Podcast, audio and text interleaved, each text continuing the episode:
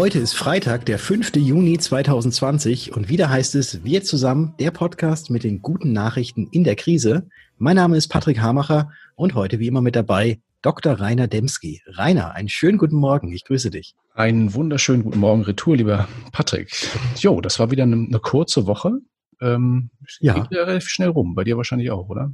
Äh, total schnell, total schnell. Also schon ist wieder Freitag. Ich glaube, einmal die Augen zugemacht, schon ist wieder Freitag. Ja. Aber heute verpassen wir es mal nicht, dass wir auch unsere lieben Zuhörer begrüßen. Absolut. Hallo, ja, herzlich willkommen. Genau. Ja, auch die nächste Woche wird ja wieder kurz, zumindest bei, bei euch im Süden. Ich bin nächste Woche wieder im Homeoffice im Norden. Das heißt, ich werde dann am Donnerstag nächste Woche, da ist nämlich Frohen Leichnam, habe ich gelesen, ähm, werde ich arbeiten. Aber ihr habt ja dann, du in der Domstadt, hast du mir ja gerade eben gesagt, habt dann frei. Ja, genau. Wir in der Domstadt haben frei, ist ja erzkatholisch. Und da muss man dann natürlich das auch äh, so umsetzen, dass man dann eben frei nimmt. Beziehungsweise haben, zumindest haben die Geschäfte zu. Ich weiß noch nicht, ob ich ins Büro gehe oder nicht, aber mhm. zumindest haben die Geschäfte zu. Das heißt, alles am Mittwoch schon einkaufen. Ja, genau. Ja, aber wollen wir unsere Hörer nicht lange auf die Folter spannen? Wir haben auch in dieser Folge natürlich wieder einen spannenden Interviewpartner mit dabei, den du gesprochen hast, lieber Patrick. Äh, wen haben wir denn heute? Ja, wir haben den Vorstand Marketing und Vertrieb von der alten Leipziger und Hallische, den Frank Kettnacker zu Gast und ich durfte mich gestern mit ihm unterhalten. Es ist ein sehr interessantes Gespräch geworden äh, über die aktuelle oder auch zurückliegende Corona-Phase in dem Konzern oder in den Konzernen, muss man ja sagen. Und äh, da haben wir so einige Insights mit erfahren. Also es ist auf jeden Fall ein sehr spannendes und launiges Interview geworden. Frank, herzlichen Dank, dass du dir die Zeit nimmst für ein kurzes Interview, für ein Statement, wie es denn aktuell in der Corona-Situation um die alte Leipziger und Hallische gestellt ist. Schön, dass du da bist. Ja, Patrick, gerne habe ich mir die Zeit genommen. Ja, wie ist es um uns gestellt?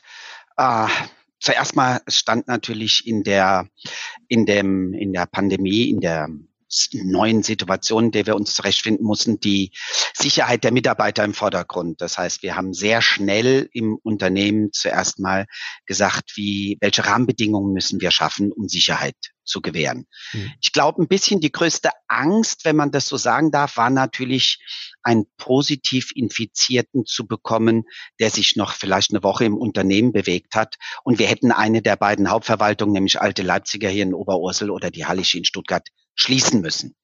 Und das war natürlich durchaus das größte Risiko.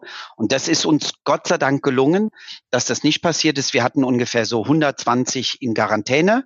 Wir hatten so circa äh, 14 positiv Infizierte, von denen aber keiner im Unternehmen war, sich infiziert hat, sondern alle aus Risikogebieten Urlaubsländern zurückkamen, mhm. gleich zu Hause geblieben sind in Quarantäne alle 14 wieder wohl genesen und in Lohn und Brot und schon wieder am Arbeiten.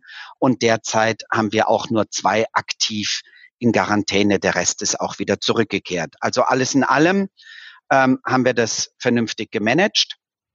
Und wir hatten in der Spitze ungefähr 90 Prozent der Kapazität in Homeoffice, die wir hätten stellen können, waren aber über den Schnitt der letzten drei Monate hinweg immer ungefähr so 60, 65 Prozent im Homeoffice, im mhm. mobilen Arbeiten. Und der Rest war hier vor Ort auch im Kundenservice oder Anwendungsentwicklung IT, die stärker noch im Büro da sind. Mhm. So würde ich so mal die Situation in den letzten drei Monaten beschreiben war es problemlos umsetzbar, dass jetzt ähm, quasi diejenigen, die in Quarantäne, beziehungsweise die, die jetzt dann Homeoffice machen wollten, äh, dass sie das jetzt auch problemlos machen konnten oder mussten da erst einmal richtig die IT ähm, werkeln und irgendwelche äh, Sachen angeschmissen werden, dass es funktioniert? Ich glaube, zwei Parteien mussten werkeln. ähm, die erste Partei war tatsächlich ähm, IT und zwar nachdem wir 60 Prozent mobilem Arbeiten erreicht hatten. Mhm war schlichtweg die ganzen, man muss sich vorstellen, wir, wir denken so in GEFOs. GEFO steht für Geschäftsvorfälle. Also auf der einen Seite muss man die Technik ja bereitstellen, auf der anderen Seite aber auch die Möglichkeiten auf diese Logiken zugreifen zu können, eben vom mobilen Arbeiten aus. Da war ein bisschen was zu tun. Das haben wir relativ schnell hingekriegt. Dann gab es tatsächlich Mitte, Ende März, weil wir waren natürlich nicht die Einzigen, mhm. wie du dir denken kannst. Ja. Ähm, gab es natürlich Engpässe an Surferkapazitäten auf der einen Seite und auf der anderen Seite gab es Engpässe in mobilen Endgeräten mhm. dass wir das einfach realisieren konnten. Das hat einen Moment gedauert, aber dann haben wir den Engpass auch relativ schnell überwunden und konnten weitere ausstatten. Das Zweite, was ich wirklich überraschender fand, was mich persönlich ähm, wirklich positiv überrascht hat. Man war ja so, äh, du kennst die Begriffe wie äh, Transformation, Change. Wir waren ja so im Umbruch, ne? Mhm. So in die digitale Welt. Man, wir müssen ein bisschen digitaler werden. Digitale Führerscheine wurden in Unternehmen gemacht. Wir haben viele Mitarbeiter geschult und, und, und. Und plötzlich hat diese Veränderung auch einen Schub in der Organisation gebracht, weil du musst ja auf einer Seite IT-Hardware, Software zur Verfügung stellen, dass du mobil arbeiten kannst. Du musst ja aber auch die Mitarbeiter in mobiles Arbeiten kriegen. Also nicht jeder verfügt über, keine Ahnung, Haus mit separatem Arbeitszimmer und kann das von heute auf morgen realisieren. Und die Organisation, die Menschen, die waren so schnell, so agil, so, wir haben so schnell ganze Serviceeinheiten im mobilen Arbeiten und auch in positiven Feedback zum mobilen Arbeiten gekriegt. Das hat mich echt positiv überrascht und hat mich auch bewegt in dieser Zeit, wie plötzlich doch so eine Sondersituation in Turbo ein, ein, ein, ein Turbo bringt in so Entwicklungsschübe. Und da muss ich sagen, da äh, äh, muss ich heute noch der Organisation und den Menschen in unserem Unternehmen zoll ich einen sehr hohen Respekt über die Schnelligkeit und die Flexibilität, mit der sie sich auf die neue Situation eingestellt haben. Toll, wirklich. Das ist schön zu hören. Wie ist es denn als Vorstand? Äh, bist du jetzt auch vom Homeoffice aus dann tätig gewesen oder warst du in der Konzernzentrale und hast von dort aus was gelenkt? Nein, wir haben natürlich äh, komplett separate Sicherheitsbunker, aus denen wir agieren mit einem Riesenstab. Wir werden jeden Tag mit Vitaminen versorgt. Nein, Spaß beiseite. also das ist, äh, ist natürlich ähm, nicht so. Nein, wir haben ähm, ähm, wir hatten am Anfang ungefähr eine Aufteilung von drei Tage Homeoffice, die wir unterschiedlich ähm, uns Vorstände auch abgewechselt haben.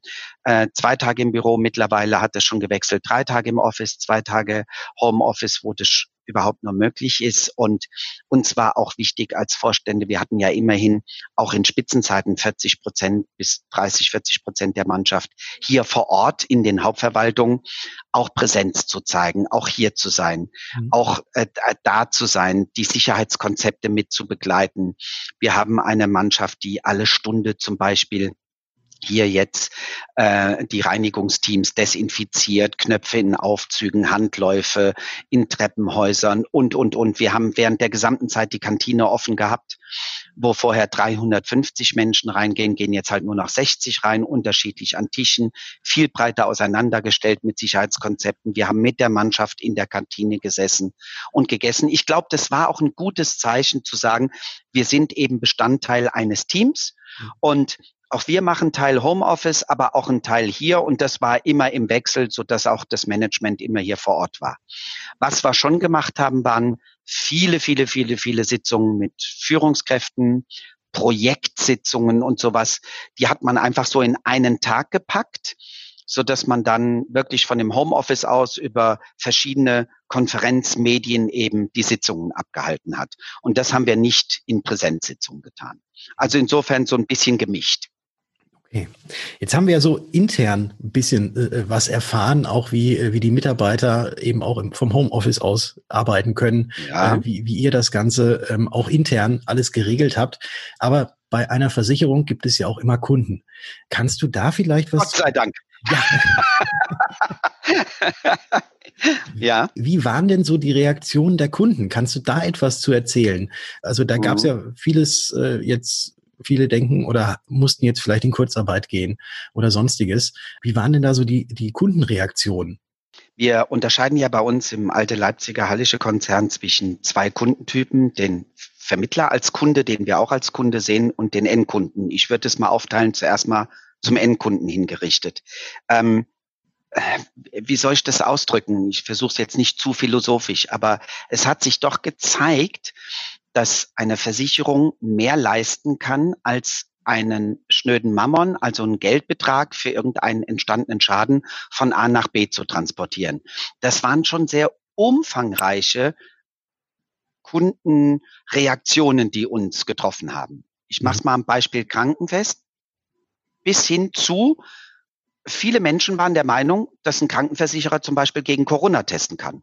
Also wir hatten extrem viele Anrufe von Krankenversicherten, die tatsächlich bei uns nachgefragt haben, können wir uns bei Ihnen testen lassen gegen Coronavirus. Mhm. Ähm, viele haben rund um den Coronavirus Gesundheitstelefon, ärztliche Zweitmeinungen, Beratung eingeholt. Viele hatten Angst, dass plötzlich auch äh, gerade Ende Februar bis Mitte März, wo auch der grippale Infekt noch mit einherging. So, wie verhalte ich mich? Was, was soll ich tun? Ich möchte nicht überreagieren. Vielleicht ist es ja doch nur ein Schnupfen. Also wirklich die Kommunikation gesucht mhm. und siehe da, wir standen auch als Kommunikationspartner, da haben wir sehr schnell unsere Serviceeinheiten auch darauf vorbereitet. Die sind natürlich im medizinischen Bereich immer auf solche Begleitfragen zu Krankheiten auch vorbereitet. Aber da finde ich, haben wir uns gut positioniert und Kundenbindungen konnten geschärft werden. Mhm. Ähm, viele Kunden auch in anderen, wie zum Beispiel Lebensversicherungen oder sowas, die fragen natürlich, es waren so Präventionsanrufe. Was meine ich damit? Also, ah, Kurzarbeit, das, jenes. Wenn es denn dann im April, Mai oder Juni eng wird, würdet ihr zur Disposition stehen und mir helfen? Mhm. Äh, also so ein bisschen, ähm, was kann ich tun, wenn bei mir der Engpass eintritt? Und da hat man schon gemerkt, dass so ein bisschen die existenzielle Angst vor der Zukunft anscheinend mit Versicherung der Sicherheit einhergebracht wurde und man hat uns um Rat gefragt. Wie kann ich das alles zukünftig gewährleisten? Und da haben wir ja unterschiedlichste Programme aufgelegt über Stundungen, Beiträge hoch und runter, temporäre Hilfen in vielfältiger Form, um eben auch ein guter Partner in, in, in Zeiten einer solchen äh, Krisensituation zu sein, um den Kunden zu helfen, um jetzt nicht die volle finanzielle Belastung auch in eigenen Einkommensengpässen zu haben. Mhm. Und da war, das war die ganze Bandbreite. Also da hast du wirklich von, darf ich mich bei euch testen, wie, wenn ich im Juni meine Beiträge nicht mehr zahlen kann, wie könnt ihr mir helfen? Da war alles dabei. Mhm. Also quasi den Service-Gedanken ganz hoch ausgespielt und da dann äh, den Kunden geholfen, auch wenn noch kein Schadenfall eingetreten ist. Genau, ja. genau. Und ich, ich muss dir ehrlich sagen, ich finde jetzt, ich, ich darf mal, ich selber war ja Betroffener also ich sage mal ein Beispiel, ob das jetzt Flüge waren, ob das ein Urlaub war, ob das äh, Konzertkarten waren, wo das Konzert abgesagt war und, und, und. Und ich muss ehrlich sagen, weißt du, mit, du kannst mit zwei Klicks und einer Kreditkartennummer kannst du super schnell eine Konzertkarte kaufen. Mhm. Jetzt wird ja. das Konzert abgesagt. Jetzt find mal jemanden, der dir hilft, dir zu sagen, du, wie komme ich denn jetzt wieder? Ja, zweimal 80 Euro an mein Geld. Wie, wie bekomme ich meine 160 Euro zurück? Weil das Konzert ist ja abgesagt. Da habe ich aber ganz schön viel Zeiten in Warteschleifen, in irgendwelchen ausgelagerten Callcentern und sonstiges verbracht und irgendwie war, empfand ich das aus meiner Brille als Kunde sehr unbefriedigend. Mhm. Und da muss ich sagen, da hat sich die, finde ich, die Versicherungsbranche wieder relativ krisensicher gezeigt. Da kommen die Kunden bei uns durch, die kriegen Rat und Tat und natürlich ist nicht alles perfekt. Ich möchte das jetzt nicht so glorifizieren, aber alles in allem war die Mannschaft wirklich mit, mit, mit, mit, mit, mit vollem Engagement dabei, den Kunden ein guter Ratgeber in dieser Zeit zu sein. Das ist sehr schön. Du hattest ja gerade auch gesagt, ihr habt ja zweierlei von Kunden. Also einmal die Endkunden, aber auch uns als Makler als Kunden. Und ja. da habe ich ja auch selbst mitgekriegt, dass ihr da einiges getan habt. Vielleicht kannst du da auch noch kurz etwas dazu sagen. Ja, also ich glaube, was beide identisch macht, beide Kundensegmente bei uns im Haus, das war so ein bisschen die, die existenzielle Sorge um morgen. So mhm. möchte ich sie mal ausdrücken. Das, was du bei den Kunden gespürt hast, haben wir auch bei vielen Vertriebspartnern gemerkt. Wie geht's weiter? Wie erreiche ich meine Kunden? Was passiert jetzt? All diese Fragen. Ich muss insgesamt sagen, auch die Branche hier auf Seiten der Makler hat doch dann schnell gelernt, von einem Krisenmodus in einen Chancenmodus umzuschalten. Was meine ich damit? Natürlich gab es auch genau dieselben Reaktionen, die es bei uns gab. Es gab viele Kundenreaktionen bei Maklern. Äh, Tipps, Tricks, was kann ich tun, was, was passiert gerade um mich rum, du bist mein Versicherungsmakler, helf mir weiter. Und dann haben viele sehr schnell auch umgestaltet und haben sich bei uns die notwendige Unterstützung geholt, indem wir eben ähm, äh, Situation mit den Maklern durchgesprochen haben. Was ist unser Beitrag dazu? Was könnt ihr euren Kunden empfehlen? Worauf könnt ihr bei uns im Service zurückgreifen? Also die äh, Beispiele Beitragsstundung, Flexibilität bei Beitragszahlung, das den Makler übermittelt, damit er als guter Ratgeber seinem Kunden gegenüberstehen konnte. Äh, wir haben Makler äh, selber beraten? Wie, wie müssen sie sich aufstellen? Die haben natürlich auch bei uns nachgefragt, sag mal, wie macht ihr das? Ich habe ja auch Mitarbeiter, Homeoffice, Sicherheitskonzepte. Da waren wir, äh, standen wir mit Rat und Tat zur Seite. Ähm, dann haben wir Videoberatung. Wir haben ja zum Beispiel auch mit äh, Flexperto ist ja ein Kooperationspartner von uns. Mhm. Wir haben äh, direkt mal 2000 Vertriebspartner angeschrieben und haben gesagt, wir würden euch über drei Monate hinweg die Videoberatung kostenlos. Also wir zahlen die Lizenz für euch als Soforthilfe, damit ihr einfach in den Kundendialog treten könnt. Weil in Zeiten von diesen ist, glaube ich, der Dialog zum Kunden bei aller Liebe auch der Digitalisierung, was uns diese Krise auch nochmal einen Schub gebracht hat. Aber der die persönliche Interaktion, ich habe es ja eben selbst beschrieben, wie es mir aus der Sicht des Kunden ging. Ich habe mich da schon in vielen Institutionen verloren gefühlt, weil ich niemanden dran bekommen habe, ja. Und da dem, dem, dem, dem Kunden mit Rat und Tat zur Seite zu stehen und das zu realisieren durch eben solche Medien wie hier, Podcast, Videoberatung, all diese Themen, da haben wir ein vielfältiges Programm zur Verfügung gestellt. Wir hatten Webinare im April und Mai, mehr als 50 im Unternehmen. Mhm. Wir hatten insgesamt 2900 Teilnehmer mhm. in zwei Monaten. Das war enorm. Und ja. Äh, was wir so auch noch nicht erlebt haben, du hast ein Webinar gemacht über verschiedene Dinge und hattest 140 Anmeldungen, aber 162 Teilnehmer. Mhm. Also das ist mir so bei Präsenzveranstaltungen noch nicht passiert, dass ich dann plötzlich die Halle schließen musste, ja. Mhm. Also das, das war dann einfach so, ach ja, die, die alte Leipziger, der Hallische gibt da ein Webinar über das und das Thema und dann so, ach, da schalte ich mich auch noch zu und das waren auch positive Effekte, die wir daraus gesehen haben. Ich habe zum Ende der Interviews immer noch eine Frage, aber ja. du hast jetzt gerade schon ganz, ganz viel angesprochen. Trotzdem stelle ich diese Frage.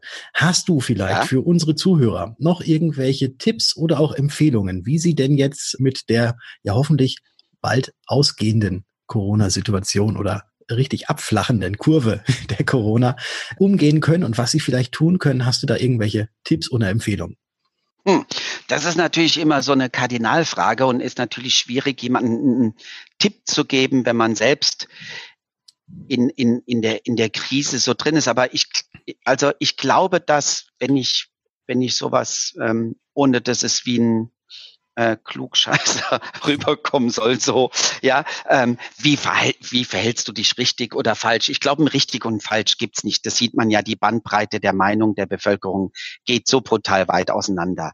Mhm. Aber ähm, wenn ich da doch äh, drauf antworten würde, würde ich sagen, die, den, die, das hybride Verhalten, also an unsere Makler, Vertriebspartner, Kundenservice, an alles gerichtet. Auf der einen Seite logisch Self-Service, Digitalisierung, Online.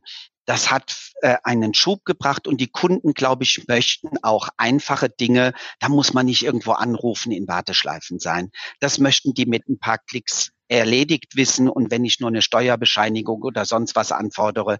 Und da muss ich auch, wenn ich geklickt habe, innerhalb von kürzester Zeit danach mein Resultat wirklich bei mir physisch sehen.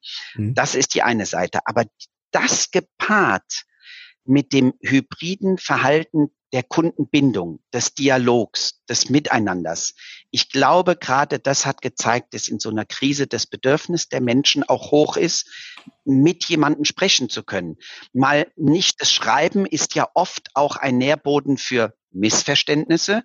Du hast geschrieben, ich habe aber gemeint, was mhm. in einem Dialog, was auch nur in, in, in, in, in einem Gespräch anders rüberkommen kann. Und ich habe von einigen Maklern erfahren, die haben zum Beispiel sich bei den Gesellschaften Tipps geholt und haben jeden Freitag 15 Uhr ihren Kunden eine Art Podcast, so wie wir das jetzt machen, ja. oder eine Videosprechstunde eingeführt zu aktuellen Themen der Kapitalanlage, zu aktuellen Gesundheitsthemen im Rahmen der Pandemie. Und die haben mir berichtet, am Anfang waren es sieben, beim zweiten Mal waren es 63, beim dritten Mal waren es 146. Jeden Freitag 15 Uhr. Ich bin für meine Kunden da, so ein Dialog. Mhm. Also was ich damit so auf den, auf das Fazit bringen will, wir müssen die technische Weiterentwicklung der Verarmung der Administration durch moderne Digitalisierung schaffen. Wir dürfen dabei aber den Kontakt zu unseren Kunden, sie darin auch zu begleiten, nicht vergessen. Und ich glaube, nach der Pandemie, wie auch immer unsere neue Normalität aussehen wird, hm. ich glaube, dass das Bedürfnis wieder zu menschlichen Miteinander sehr groß ist, dass das steigt und dass das eine ganz, ganz große Chance von uns ist, in unserem Metier dem Kunden näher zu sein, ähm, in, in wichtigen Fragen. Ich glaube, das gepaart miteinander, wenn, wenn, wenn uns das die, die Krise ein bisschen gebracht hat und doch unser Image dahin gebracht hat, dass man sagt, die Finanzdienstleistung, die Versicherung, die waren schon für uns da. Da war Dialog möglich. Ich glaube, das wäre ein, ein, ein gutes Zeichen für uns alle und das sollten wir mitnehmen einfach mitnehmen in die neue Welt, die Digitalisierung vorantreiben und das persönliche Miteinander, den Dialog zum Kunden als Kundenbindung suchen. Ich hoffe, das war nicht zu philosophisch und zu lang. Weder noch, weder noch. Das waren äh, sehr schöne Einblicke und auch sehr schöne Gedankengänge. Und dafür bedanke ich mich recht herzlich bei dir, dass du dir die Zeit genommen hast für dieses kurze Interview. Vielen lieben Dank, Frank. Sehr gerne, Patrick. Ich habe es äh, auch als positiv gesehen und äh, hoffe, dass wir uns dann bald wieder persönlich mal Aug in Aug gegenüberstehen können. Bis dahin, bleibt gesund und habt eine gute Zeit. Jo, ein ganz herzliches Dankeschön nach Oberursel und nach Stuttgart zur alten Leipziger, zu dem Frank Kettner und natürlich auch an dich, äh, lieber Patrick, für dieses doch ja, ausführliche und spannende Interview. Wir bleiben in der Branche und wir hatten es ja schon in der jüngsten Ausgabe einmal angekündigt. Ähm, die Gotha startet am kommenden Mittwoch in der nächsten Woche, dem 10. Juni, ihre erste digitale Roadshow. Also ich fand sowieso witzig, digitale Roadshow ist eine gute Kombination, finde ich. Ja. Mit dem verheißungsvollen Titel Days After Corona. Ja, was gibt's da? In fünf Online-Vorträgen geht es dort um Themen wie neurowissenschaftliche Ansätze im Vertrieb, um die Auswirkungen der Corona-Krise auf die Biometrie, um das digitale Maklerbüro, das ist ein Part, den du dann übernehmen wirst, Patrick. Ja. genau. Dann auch um die BKV-Beratung in Zeiten der Krise und auch um entsprechende Produktlösungen. Genau. Ja, aber dann lassen wir mal den Organisator der Roadshow, den André Schröter aus dem Partnervertrieb der Gotha, einfach mal selbst zu Wort kommen. Wusstet ihr, das Wort Krise bedeutet Wendepunkt. Und genau an dem stehen wir, gemeinsam mit euch. Digitale Roadshow 2020, Gotha Leben, Gotha Kranken, Days after Corona. Wir schauen gemeinsam mit euch nach vorne. Fünf Referenten, fünf Themen, fünf Mehrwerte für eure Beratung. Wir starten direkt mit Matthias Ramge. Alles, was ihr zum Thema Vertrieb 2020 fortfolgende wissen müsst, mit den Lehren aus der Corona-Zeit. Teil 2, Philipp Wenzel. Wie hat sich Corona auf die Biometrieberatung ausgewirkt? Was müsst ihr zukünftig beachten? Teil 3, Patrick Hamacher. Alles zum Themenkomplex der digitalen Beratung. Welche Tools sind nützlich?